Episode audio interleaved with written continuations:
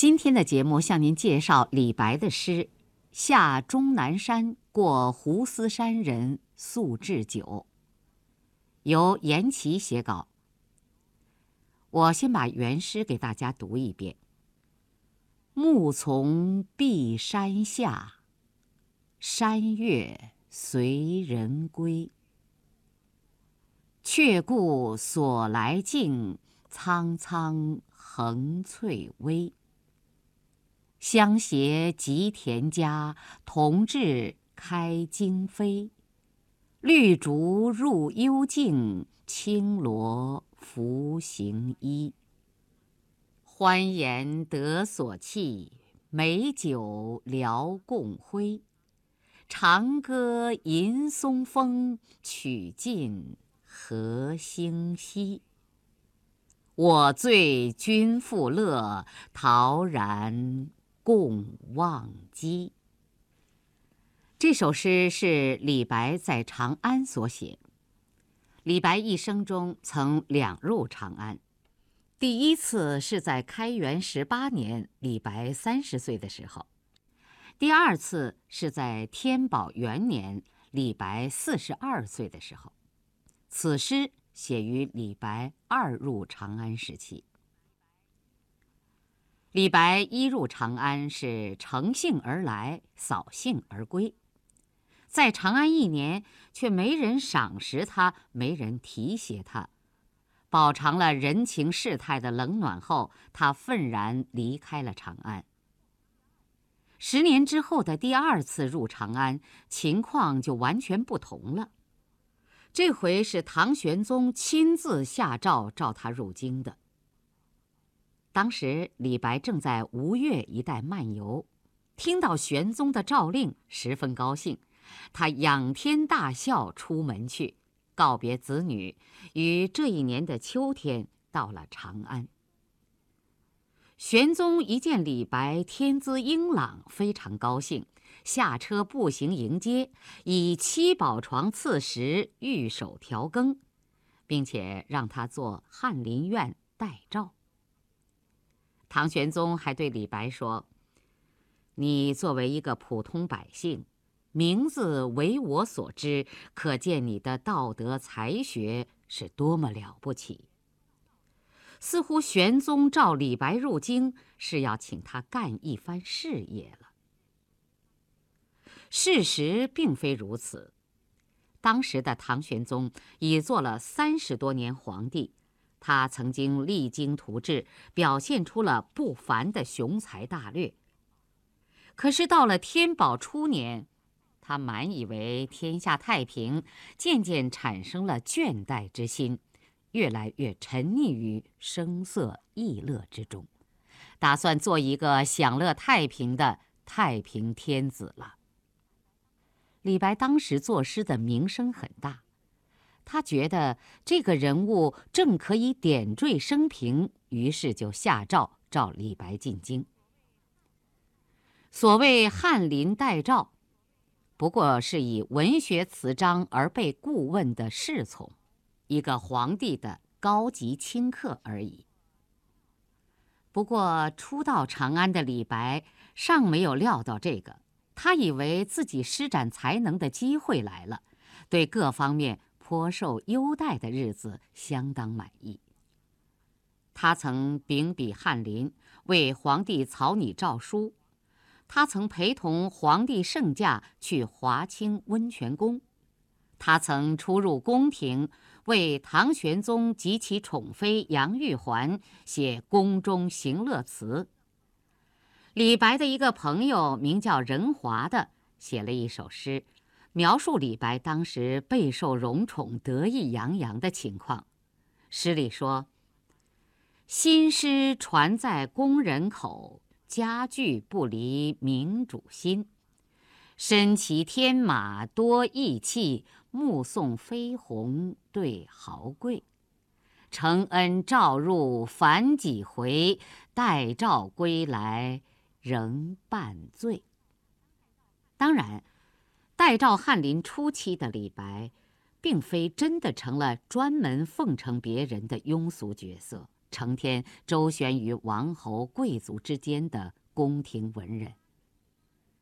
他原是嗜酒如命的，因而常与长安名士贺知章等人饮酒欢谑，有时竟醉倒在长安街头，被人称为“饮中八仙”。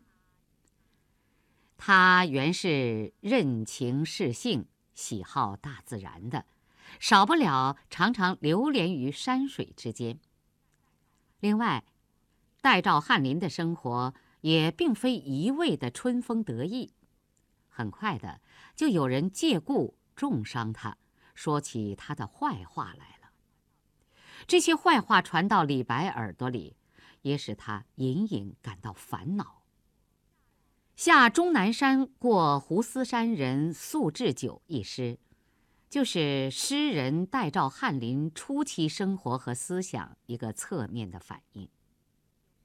诗里有诗人对大自然的陶醉，有朋友之间畅叙心怀的欢乐，也有对官场机巧奸诈的厌倦。终南山，秦岭主峰之一。在长安以南，这里丘峦起伏，林壑优美。唐时长安的士人多来这里游玩或者隐居。胡思山人是一个复姓胡思的隐士，山人是对隐者的称呼。诗的题目比较长，相当于一段小序，意思是。诗人从终南山下来，经过胡思山人的住处，乘他留宿，置酒款待。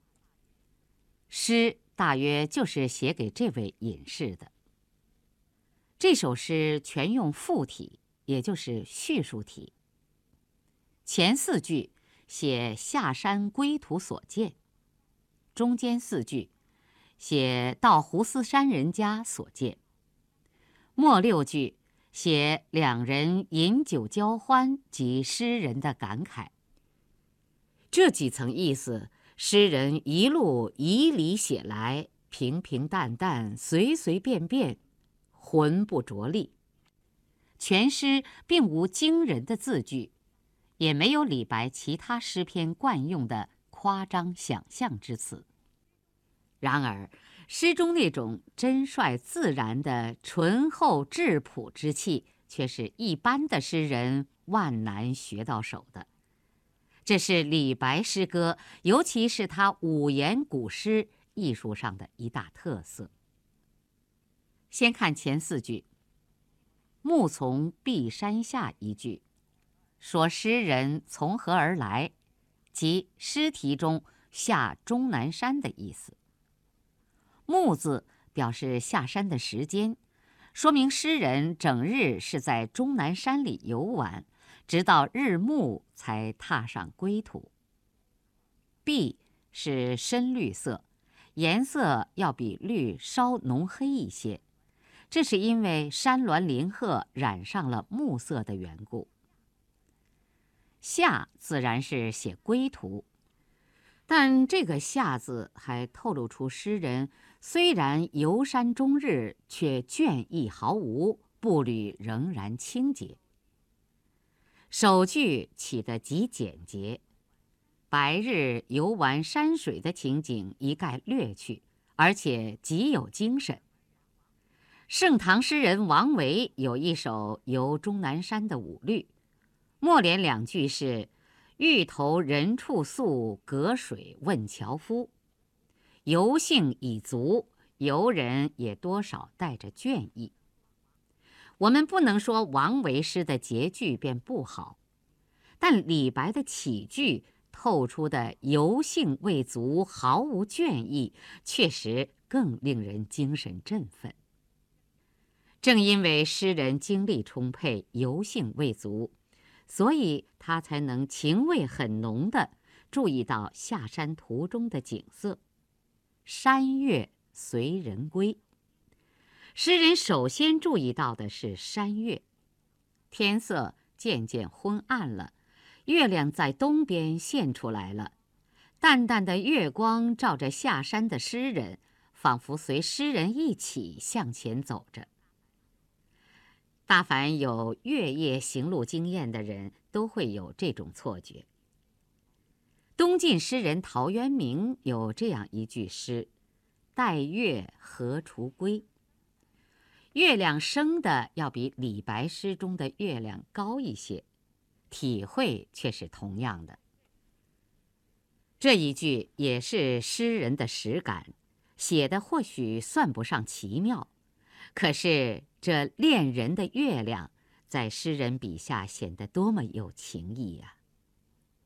却顾所来径，苍苍横翠微。翠微，青黛色。这里指山。这么着走了一段路，暮色又浓似先前了。回头看看走过的路，不甚分明。所看到的是颜色越加深绿的终南山横亘在身后，仿佛狭窄的小路也融进终南山里去了。体味这两句。不能放过前面的“暮”字、“月”字。暮色渐浓，因为有月亮，所以不至于昏黑一团，整个山路都融进暗夜里。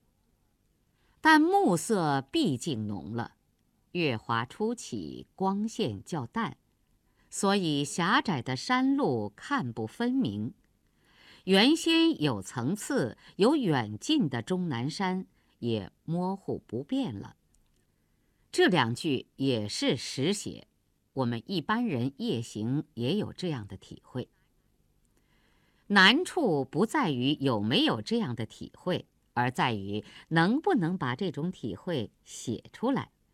所以，这两句貌似平淡。实则反映了诗人提炼思想、锻炼词句的深厚功夫，这就是诗家常说的“看似寻常，最奇绝”的境界了。再看中间四句，“相携及田家”，田家指胡思山人家，胡思是隐士之流，但仍在田园，不是真正的农家。相携两个字颇值得咀嚼，可以有这样两种解释：一，李白与胡思山人同游终南山，两人相携一起到了胡思的家；二，李白在下山途中偶然遇见了胡思，两人相携到了他家。两种解释与诗意都通，但与诗题。不甚贴切。诗题中的“过胡思山人宿置酒”，应是李白一人到了胡思的家。那么相携指谁呢？我以为指山月，而且如此解释，则诗意妙趣顿生。上层说山月似解人意，依恋诗人。与诗人相随而归，所以此处说与山月相携，一点儿也不突兀。携有牵引、扶持的意思，也有连接、随同的意思。山月随人归，是月解人意；相携及田家，是仁义有情。胡思是李白的老相识，下得山来，天色已晚，遂到胡思之家。同治开荆扉，同治指小孩儿，可能是胡思使唤的童子。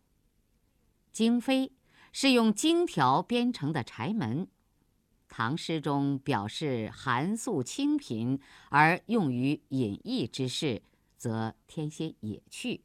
表示主人的不慕官爵，远离俗尘。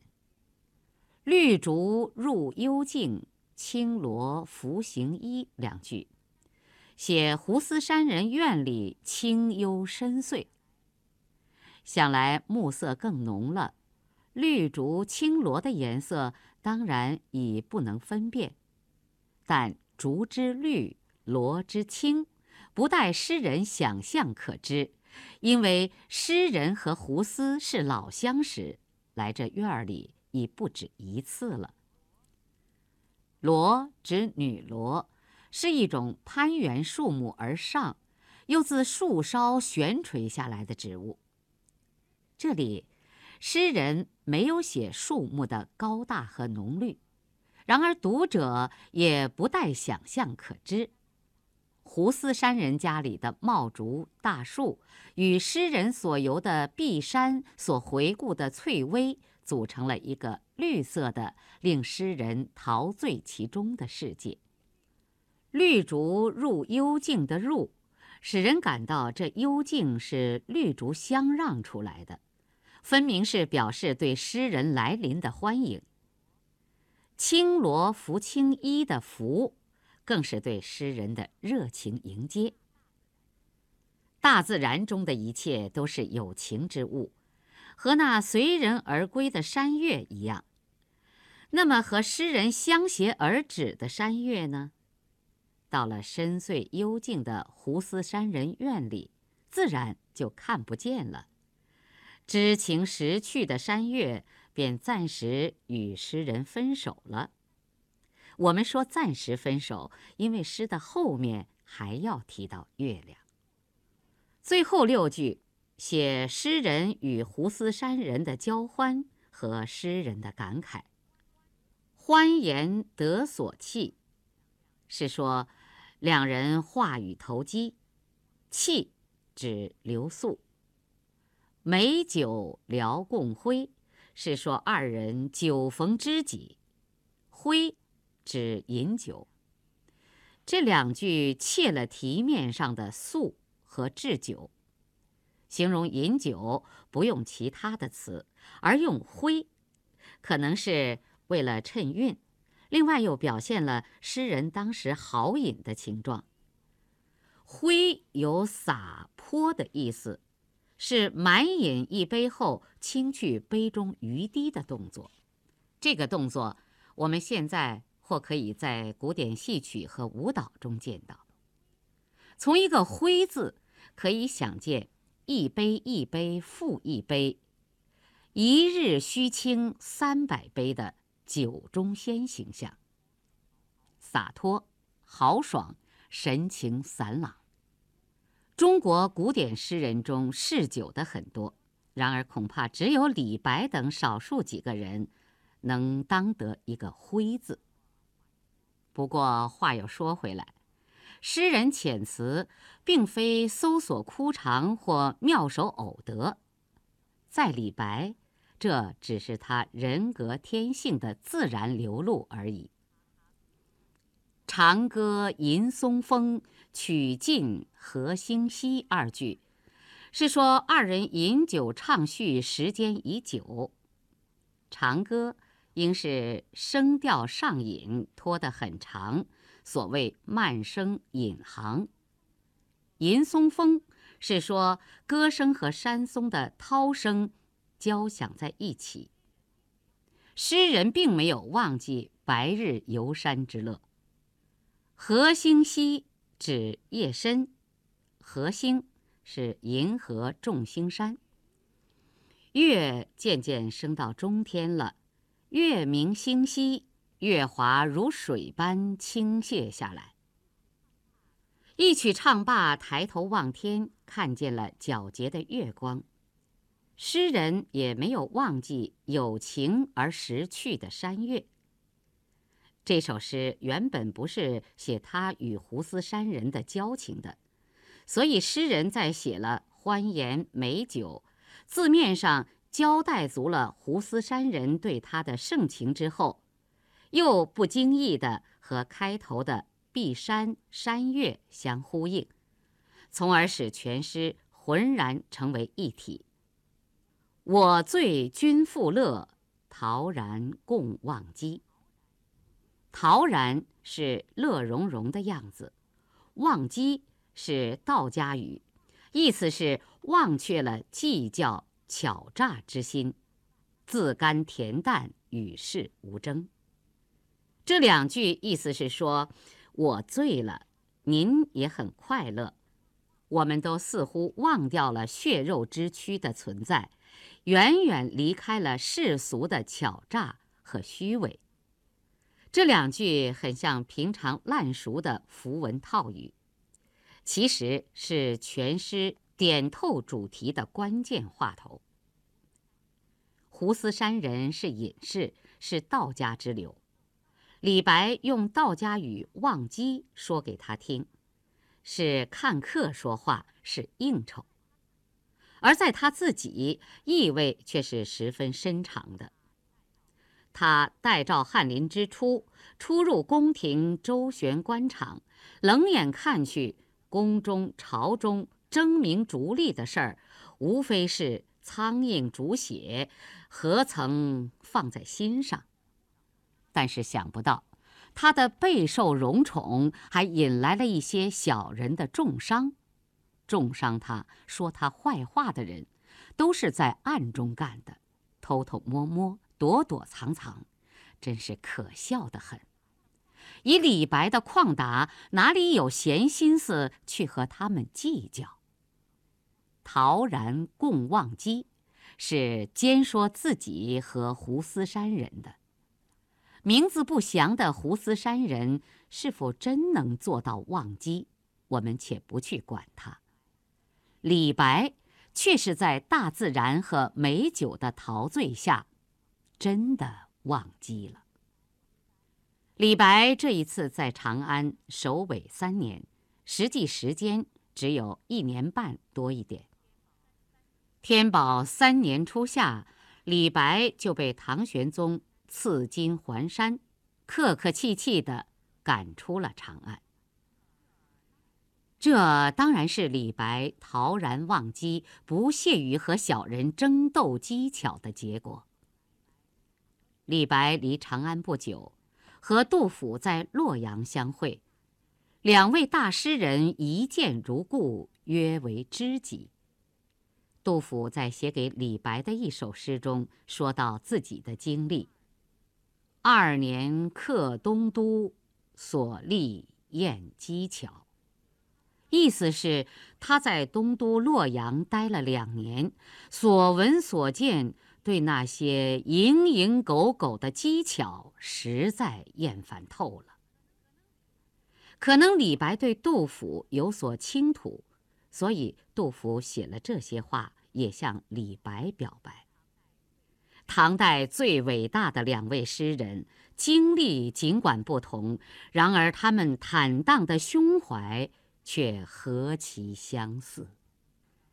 听众朋友，刚才给您介绍的是李白的诗《下终南山过胡思山人宿置酒》，由严琦写稿，雅坤播讲。